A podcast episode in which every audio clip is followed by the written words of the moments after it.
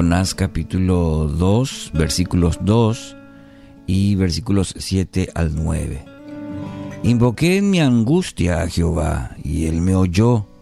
Desde el seno del Seol clamé, y mi voz oíste.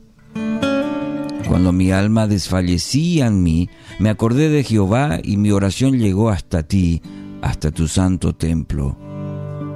Los que siguen vanidades ilusorias, su fidelidad abandonan.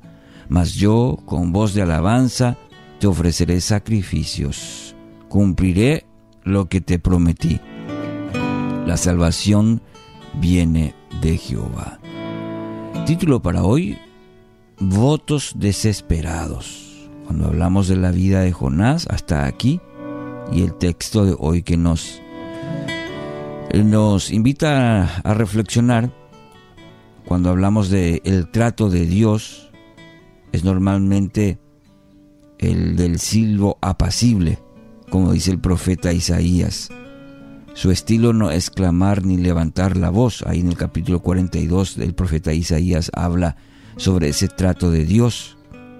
El corazón tierno del Señor le lleva a tratar con cariño, con paciencia a sus hijos, a los suyos, esperando que respondan a ese trato especial de Dios. Ahora, a veces sus palabras también no toman este camino. Lo intenta, el padre lo intenta una, dos o tres veces. Luego debe optar por métodos más dramáticos. Podríamos mencionar, por ejemplo, el caso de Jacob, que luchó con Dios hasta el amanecer, o el caso de Pedro, que debió transitar por el camino de la negación para entender las palabras de Cristo. Y también esto le aconteció a nuestro querido Jonás. Resulta evidente que el profeta ya estaba en, en un estado de quebrantamiento, ¿sí? Por su falta de obediencia. Pero su quebrantamiento no le había conducido a la presencia de Dios para confesar su rebeldía. Su tristeza era de muerte y alocadamente se había lanzado al mar. Al Señor, sin embargo, le interesa la tristeza que produce vida.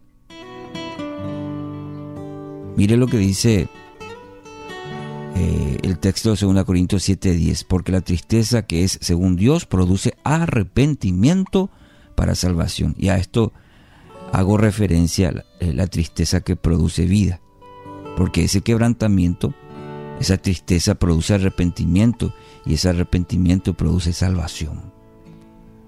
En cuanto a, en cuanto Jonás entró en, en el vientre del pez, ¿qué pasó? Se acordó de Dios.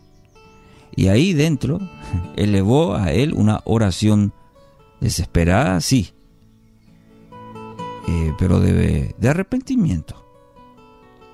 Ahora, eh, notemos que la oración, la oración que eleva el querido Jonas, incluye votos, incluye promesas al Señor. Esto es típico de las oraciones que hacemos en situaciones límites, diríamos, en situaciones de crisis, ahí cuando ya uno está pataleando, hace esta clase, esta clase de oración. Nos interesa mayormente poder salir de la situación y para convencer a Dios de que debe intervenir a nuestro favor, le realizamos juramentos, votos, que cumpliremos ni bien nos saque de la situación en la que estamos. Y todos hemos hecho algo, algo similar estas promesas que delatan la falta de entendimiento acerca de quién es Dios. Mi querido oyente, rara vez producen cambios en nuestras vidas. Sí, analice nomás su propia vida. Esas promesas que en primer lugar eh, delatan la falta de entendimiento de quién realmente es Dios para nosotros. Por otro lado, mm, rara vez van a producir cambios importantes en nuestras vidas. ¿Qué mayormente pasa? Y normalmente las olvidamos tan pronto como haya pasado la tormenta, ¿verdad? Las olvidamos porque no son la expresión de un corazón, un corazón de devoción, sino simplemente los ingredientes de una eh, transacción entre dos partes. ¿Qué es lo que hacemos? Y le decimos a Dios, eh, vos me salvás, me sacás de esto, ¿sí? Y yo a cambio te doy esto otro. ¿Mm? ¿Qué sé yo? Eh, te voy a dar esto, mi servicio, te voy... Un montón de votos hacemos a, a Dios, ¿verdad?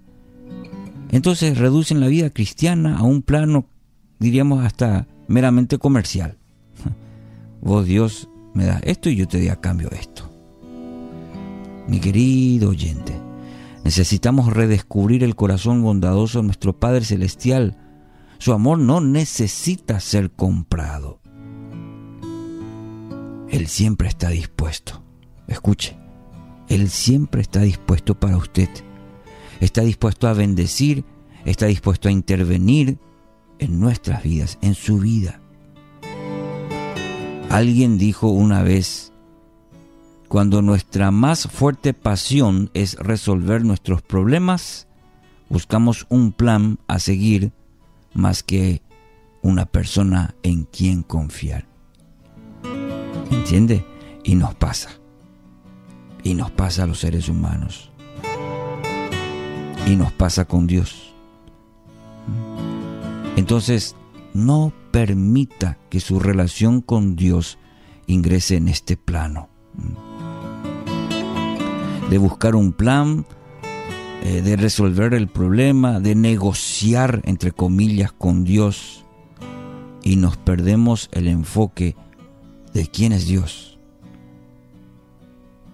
y de que podemos confiar en Él. Entonces estamos llamados a cultivar nuestra pasión a diario. Entonces no vamos a tener necesidad de hacer votos, negocios ¿eh? Desesperados en medio de la crisis.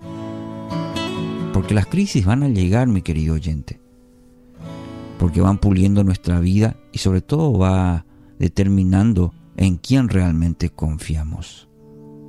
Así que hoy el ejemplo de Jonás nuevamente nos ayuda a mirar nuestro corazón y, a poder meditar en ello y determinarnos en nuestro corazón en quién estamos confiando hoy.